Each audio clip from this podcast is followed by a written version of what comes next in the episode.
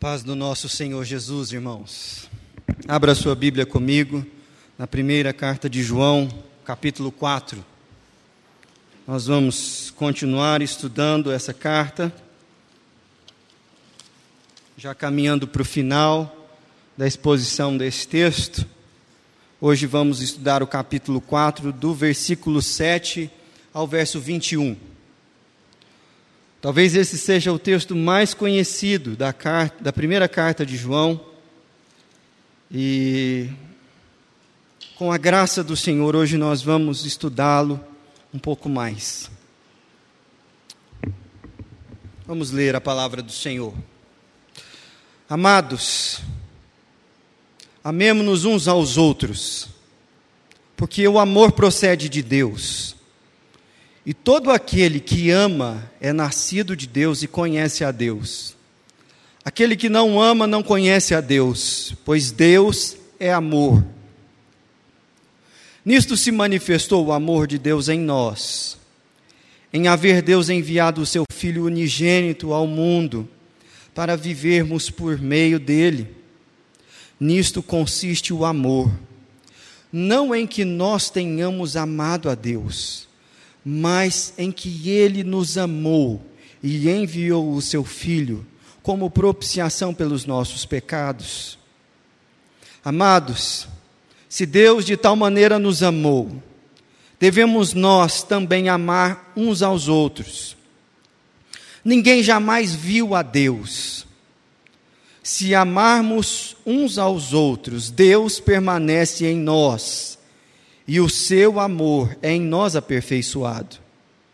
Nisto conhecemos que permanecemos nele e ele em nós, em que nos deu o seu Espírito, e nós temos visto e testemunhado que o Pai enviou o seu Filho como Salvador do mundo. Aquele que confessar que Jesus é o Filho de Deus, permanece nele e Ele em Deus. E nós conhecemos e cremos no amor que Deus tem por nós. Deus é amor. E aquele que permanece no amor, permanece em Deus e Deus nele. Nisto é em nós aperfeiçoado o amor, para que no dia do juízo mantenhamos confiança, pois segundo ele é, também nós somos neste mundo. No amor não existe medo. Antes, o perfeito amor lança fora o medo. Ora, o medo produz tormento, logo aquele que teme não é aperfeiçoado no amor. Nós amamos porque ele nos amou primeiro. Se alguém disser amo a Deus e odiar o seu irmão, é mentiroso. Pois aquele que não ama o seu irmão a quem vê, não pode amar a Deus a quem não vê. Ora, temos da parte dele este mandamento: aquele que ama a Deus, ame também a seu irmão. Essa é a palavra do Senhor. Nesse mês de outubro, especialmente no dia 31, nós comemoramos, celebramos 504 anos da reforma protestante.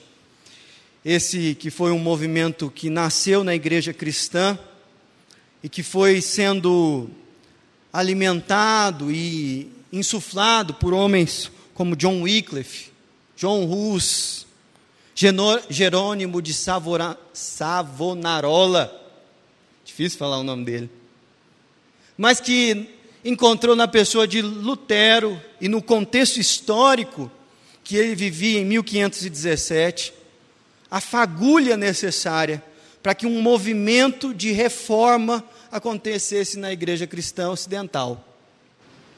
Curiosamente, esse movimento, ele não nasceu como um movimento de cisão, de rompimento com a igreja de Roma.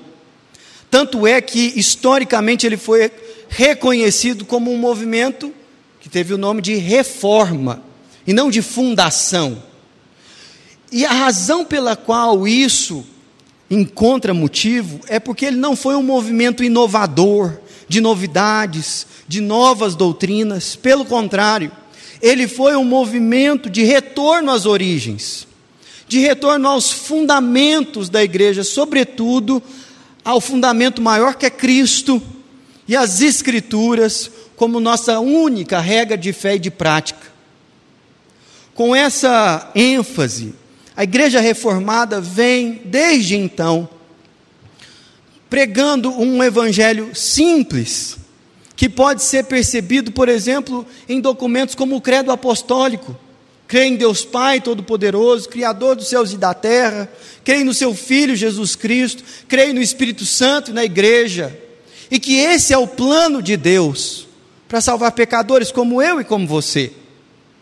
Mas o ponto é que, ao celebrarmos mais um aniversário da reforma, me parece que, eu não sei você, mas fica um gostinho no coração e uma reflexão na mente de que a igreja no Brasil precisa de uma reforma. E quando eu falo da igreja no Brasil, eu não falo simplesmente da igreja evangélica e por aí vai, mas eu falo inclusive da nossa igreja. E com base no texto que nós acabamos de ler, eu gostaria de compartilhar com você a reflexão que vem no meu coração sobre qual é a reforma necessária que nós precisamos viver nessa e na igreja no Brasil. Para isso eu quero chamar você a uma reflexão em três passos, que diz respeito à fé dessa igreja, à mensagem dessa igreja e à vivência dela. E tudo isso com base na principal palavra desse texto: amor. Essa palavra, tanto como substantivo como verbo, aparece várias e várias vezes nesse texto. E o versículo mais famoso do texto é justamente o versículo de número 8, que diz: Aquele que não ama não conhece a Deus, pois Deus é amor. Deus é amor. Queridos irmãos, a fé da igreja é depositada em um Deus de amor. E é claro que nós pregamos isso aqui, e amplamente isso é dito nos púlpitos, não somente dessa igreja, mas se tem uma coisa que nós precisamos, é ser edificados pelo Espírito Santo em profundidade do que significa Deus ser um Deus de amor. Deus é um Deus de amor. E é assim que ele se revela durante toda a Escritura. E isso fica enfatizado aqui, não somente no versículo 8, mas repare também no 16. E nós conhecemos e cremos no amor que Deus tem por nós. Novamente ele diz: Deus é amor.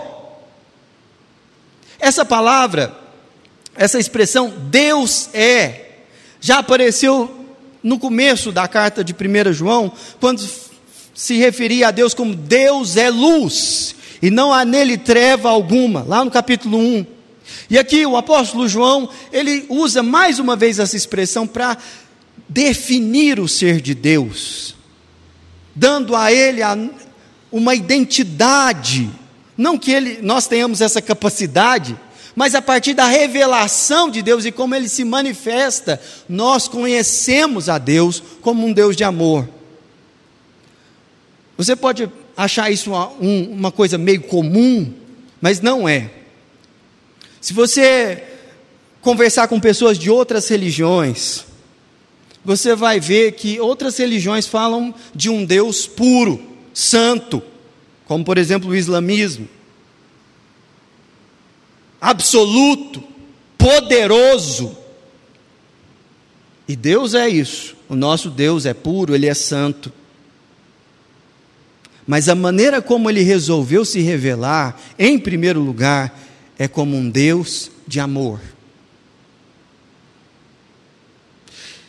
E algumas pessoas acham que essa é uma ênfase do Novo Testamento, e isso não é verdade. Abra comigo a sua Bíblia em Êxodo capítulo 34. E você vai ver que a maneira como Deus sempre se revelou ao seu povo é como um Deus de amor.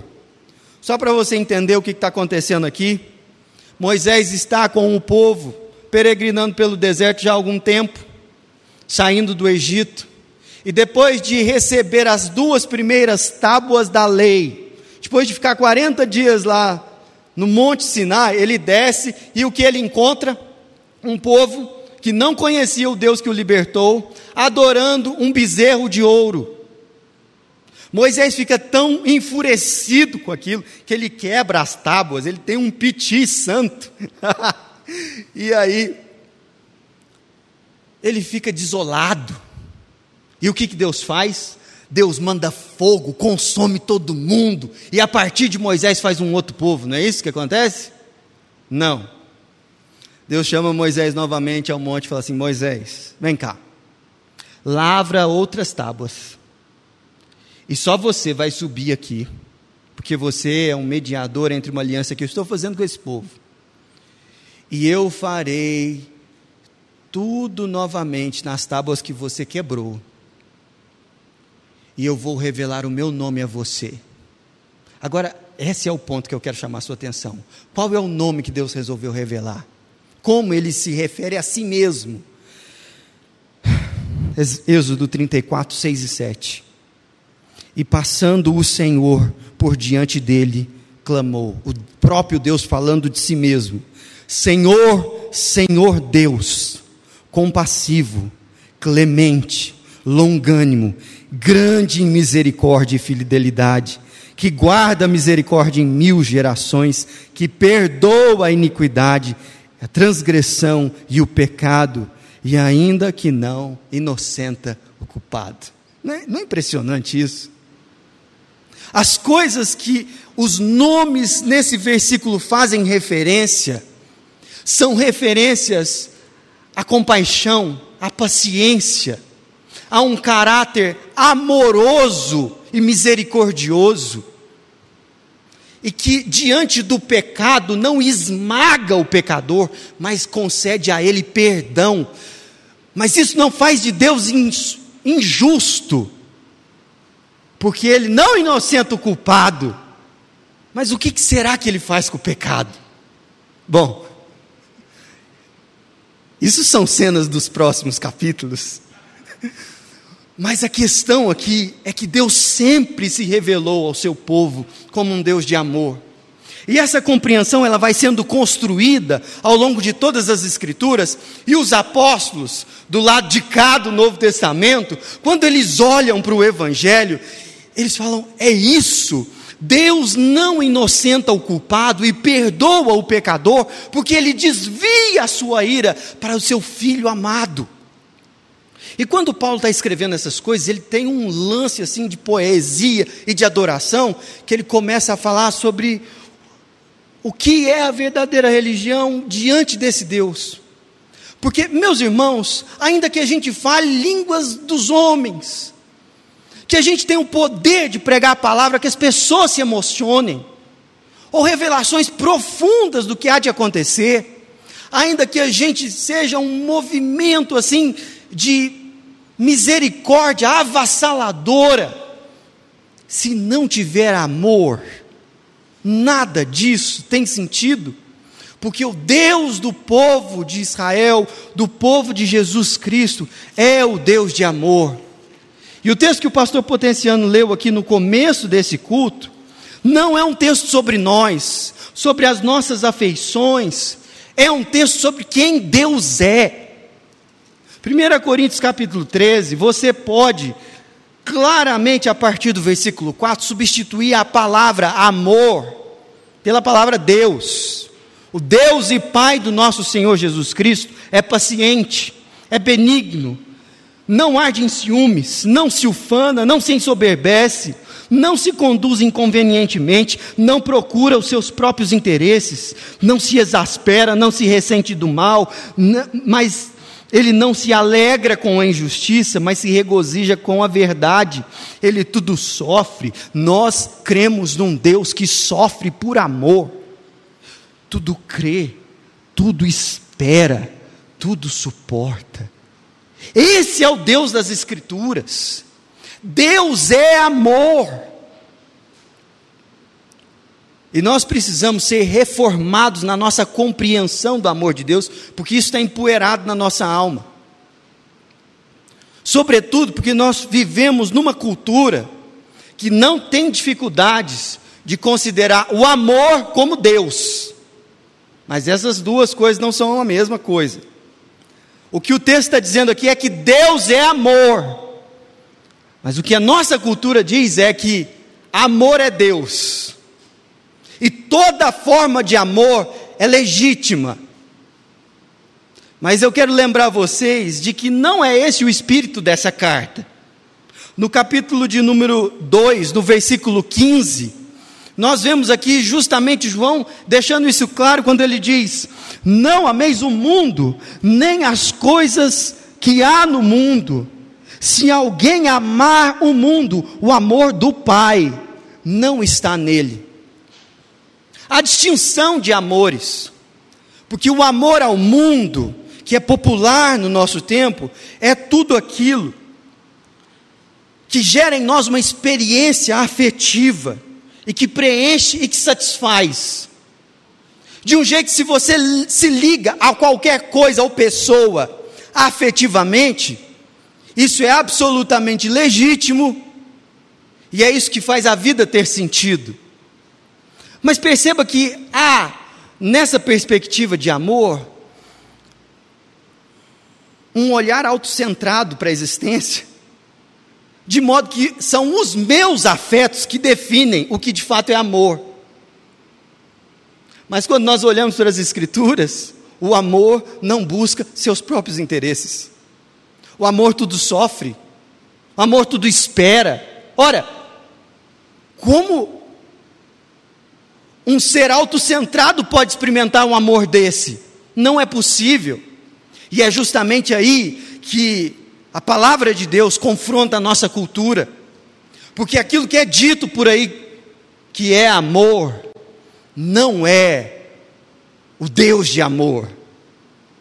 E nós somos o povo que foi revelado a nós um amor que nós não daríamos conta de reproduzi-lo, nem de inventá-lo, porque Deus decidiu se revelar e decidiu se revelar como um Deus de amor.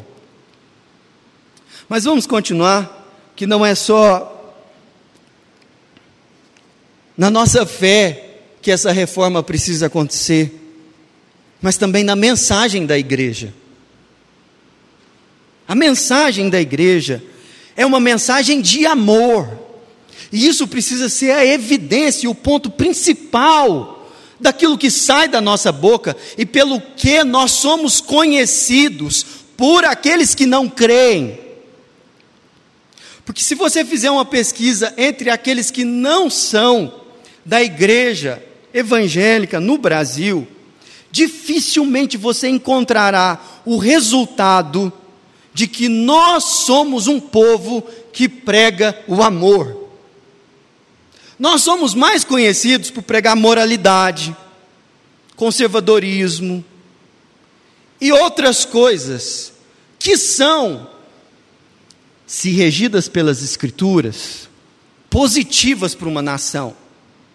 Mas perceba que quando os de fora olham para a igreja e falam, é isso que é a mensagem deles, a igreja precisa de uma reforma. Por quê? porque nós somos o povo que carrega a mensagem do Deus de amor.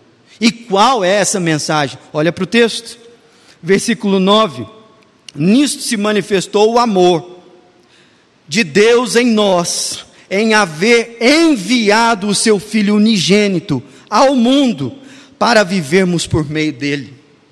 É uma mensagem de vida que vem daquilo que o Deus de amor enviou ao mundo. E se você não acha que essa é a ênfase do apóstolo João, veja de novo no versículo 14.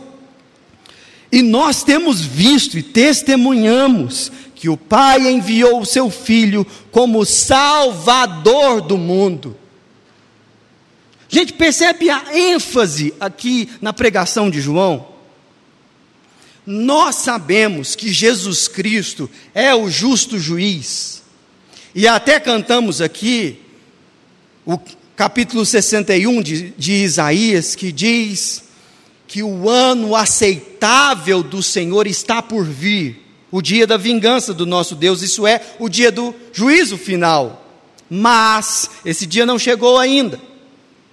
E nós somos o povo que recebeu de Jesus Cristo a mensagem para consolar todos os que choram, para pôr em liberdade os cativos e oprimidos, a curar os quebrantados de coração. Por quê? Porque nós servimos a um Deus de amor. E é justamente por isso que quando Jesus se depara com uma mulher que foi pega em flagrante em adultério, e a religião do seu tempo, com uma noção distorcida de quem Deus era, o Deus lá de Êxodo capítulo 34, eles pegam ela, trazem na praça pública e humilham ela e falam: Ei, Jesus, o que, que nós vamos fazer? Moisés manda apedrejar. O que, que Jesus faz? Está tudo certo. Pode começar a atacar pedra. Inclusive é para começar dos que não têm pecado nenhum. Você consegue perceber essa diferença? O texto diz que Jesus foi enviado pelo Pai para salvar o mundo.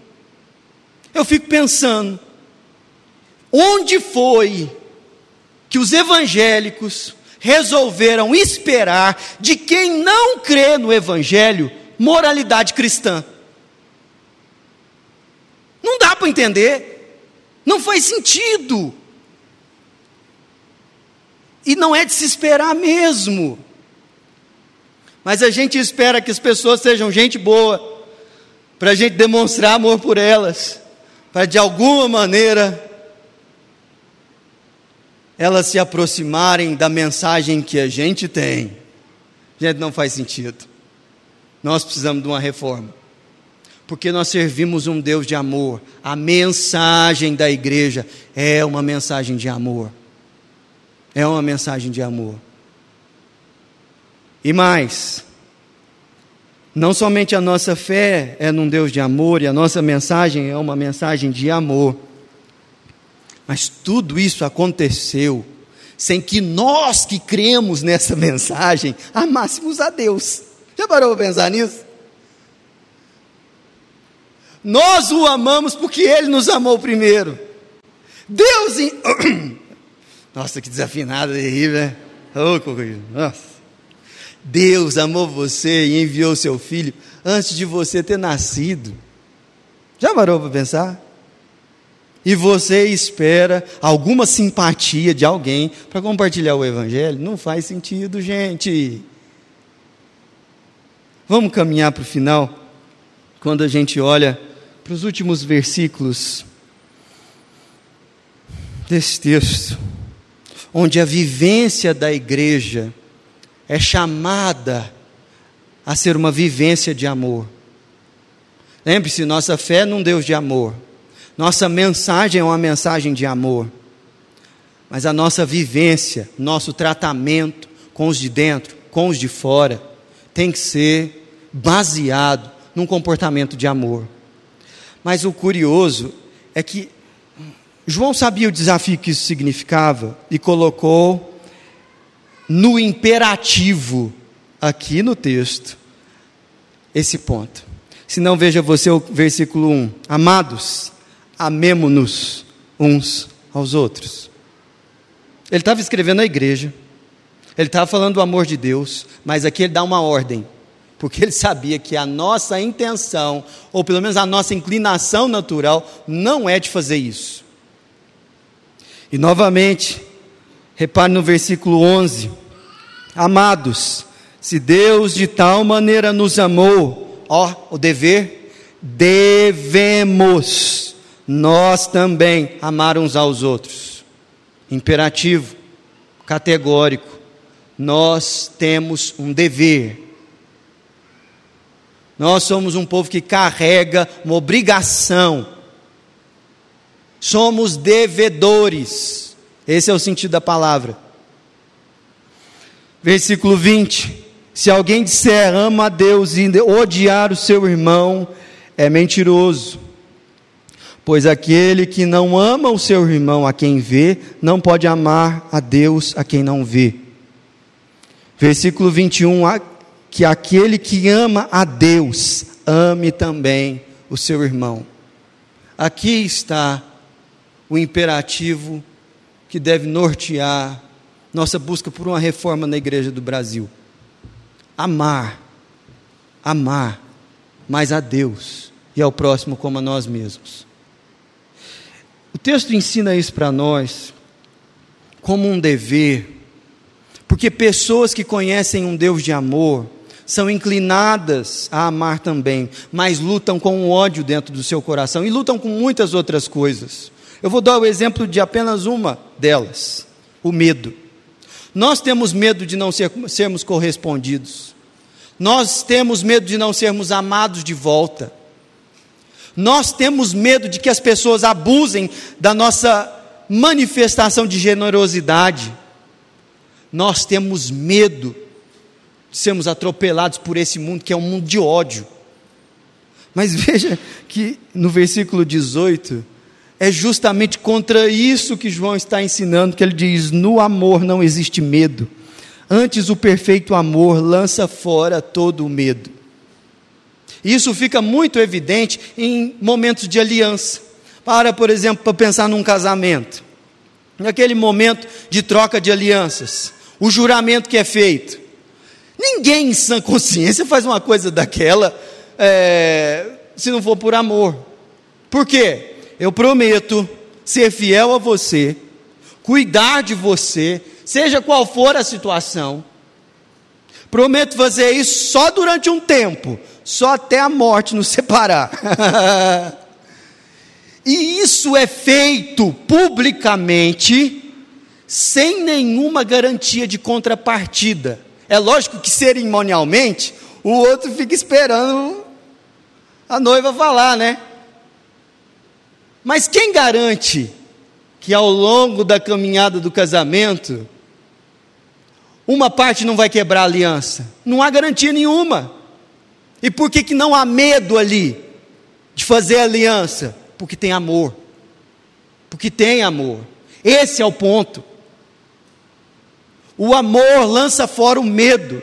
Se você tem medo de se relacionar com as pessoas, o que está faltando no seu coração não é coragem, é amor. E esse é o ponto. Amor. Mas não é um amor que é uma experiência afetiva que traz a você açúcar para suas emoções. É o amor de Deus, é outra natureza de amor. É disso que nós estamos falando. E meus irmãos, reparem bem que há aqui um imperativo em relação a nós amarmos os irmãos. E a pergunta que eu faço para você é: quem são os irmãos que são referidos no verso 21 e tantos outros lugares desse texto? Pois aquele, versículo 20, que ama, que não ama o seu irmão a quem vê, não pode amar a Deus a quem não vê versículo 21. Aquele que ama a Deus também deve amar o seu irmão. Quem é o irmão? Uma das possibilidades é que o irmão seja aquela pessoa que crê naquilo que você crê. É um irmão na fé. Mas eu gostaria de, com todo o temor, chamar você a uma outra interpretação dessa palavra. Porque certa vez Jesus foi questionado sobre quem era esse a quem nós devemos amar. Ele estava batendo um papo com um fariseu que desejava se justificar. E ele sabia, ele tinha no coração dele a palavra. Essa era uma característica dos fariseus. Eles eram ligados à palavra. O movimento farisaico era o movimento reformador da religião judaica que tantas e tantas vezes se embrenhou num caminho de idolatria com falsos deuses dos povos vizinhos. mas se tornou um movimento legalista que se afastou do espírito da palavra e que entendia que o seu próximo, sabe quem era? O judeu que estava junto com ele lá, de preferência do mesmo nicho religioso, porque uma coisa é ser judeu fariseu, outra coisa é ser judeu saduceu, aquele povo não presta, porque as divisões vão aumentando. E aí Jesus foi explicar para ele com uma historinha. Certa vez, um homem estava descendo de, de Jerusalém para Jericó. E ele foi assaltado. E passou um sacerdote de longe. Passou um levita.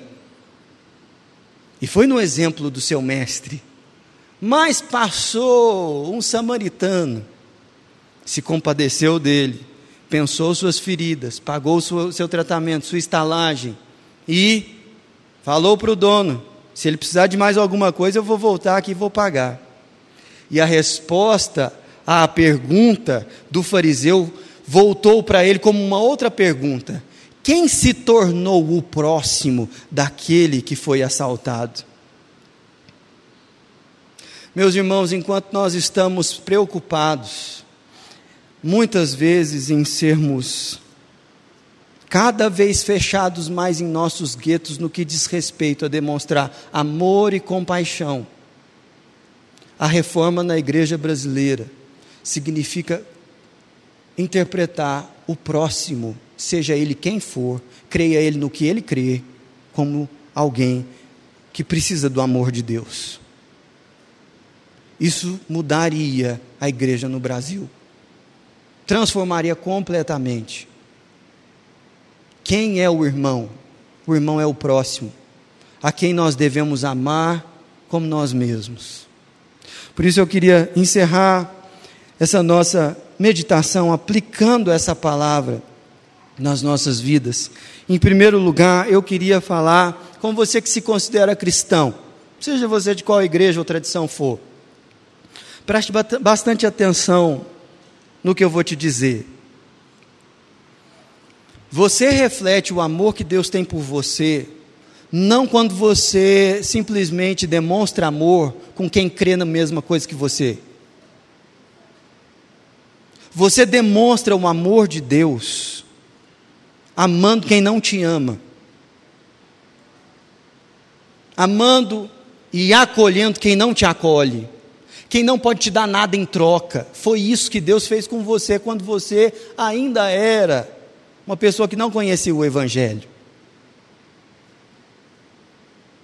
Pensa nisso. Pensa nisso. Eu quero falar com os membros dessa igreja aqui agora. Eu sei que você tem seus amigos, muitos de vocês têm seus familiares aqui. E nós temos insistido que você precisa ter relacionamentos de amizade, que sejam profundos, gente que caminha com você em fé. Mas hoje eu quero dar ênfase a uma outra coisa. Quanto do seu tempo, quando você vem para cá, quando você participa de uma reunião de pequeno grupo, você gasta, quanto da sua energia para acolher alguém que não é do seu grupo, alguém que é de fora, alguém que está nos visitando, você pode ser há muitos anos dessa igreja e se sentir super à vontade aqui. Mas esse não é o caso de pessoas que vêm aqui pela primeira e segunda vez, de pessoas que estão se mudando para a cidade de Anápolis, de gente que está chegando e precisa ser acolhido. Quanto da sua energia e do seu olhar está voltado para aquele que não é membro, mas está aqui? É muito difícil se aproximar de uma comunidade da qual você não faz parte organicamente. Aí você deveria ser mais simpático, gastar mais energia com quem está chegando. Isso mudaria muita coisa na nossa igreja. Terceiro, eu quero falar com você que é visitante, está aqui, veio, ou tropeçou nessa transmissão. Eu não sei qual é a sua história, e o que Deus tem para a sua vida, seja nessa igreja, seja onde você pertence. Mas uma coisa eu sei: nós pregamos um Deus de amor, que fez você entrar em contato com essa mensagem, Porque, embora você seja quem você é, tenha dado as burradas que você deu, se envergonhe de tantas coisas que você precisa se envergonhar mesmo. Apesar de você ter pisado em muitas outras situações em que o Evangelho foi apresentado a você, Deus é um Deus compassivo, clemente, paciente e que fez com que você tivesse mais uma vez a oportunidade de se render a Ele. E eu quero fazer com que você dê esse passo, quero fazer esse apelo a você. Nesse momento aí onde você está, feche os seus olhos. Senhor, diante de Ti, como tua igreja, nós queremos pedir perdão ao Senhor, porque não somos reconhecidos no mundo por crermos num Deus de amor como tu és. Pela ênfase na nossa mensagem, tantas e tantas vezes não ser no amor, que a característica, Deus, que mais marca quem nos visita e quem transita entre nós, ainda não ser a maneira amorosa como nos declaramos a Ti, mas sobretudo como tratamos uns aos outros. Perdoa, Senhor, a nossa impessoalidade. Perdoa, Senhor, o quanto nos preocupamos com o nosso próprio conforto. Perdoa-nos, Senhor, por não estarmos atentos ao sofrimento daqueles que o Senhor nos convoca a chamar de próximos, de irmãos mas porque não creem na mesma coisa que a gente, são alvos do nosso desprezo, tratamos eles com medo. Deus nos perdoa e nós clamamos: reforma a igreja no Brasil. Derrama, Deus, uma igreja melhor sobre o Brasil, uma igreja que te ama e que tem, ó Deus, na sua mensagem a expressão pura do teu amor, que é Jesus Cristo, enviado ao mundo para a nossa salvação. Deus, que ninguém que entre em contato com essa mensagem despreze, ó Deus, o teu amor. No nome de Jesus, nós clamamos que essa noite seja uma noite de salvação aqui nesse lugar, de reconciliação com o Senhor, e que sempre, ó Deus, que a mensagem desse culto for executada na, na internet, que o Senhor, com teu Espírito, conceda quebrantamento, arrependimento para a vida. Senhor, que aqueles aqui no nosso meio que têm sentido isso na alma, que todo o teu amor passe diante deles em Cristo Jesus, e que uma entrega completa seja feita. Nós oramos para que a graça do Senhor Jesus Cristo, o amor de Deus o Pai, o amor de Deus o Pai, a comunhão, a consolação, o poder, os dons do Santo Espírito de Deus, sejam sobre a igreja, hoje e até o dia eterno. Amém.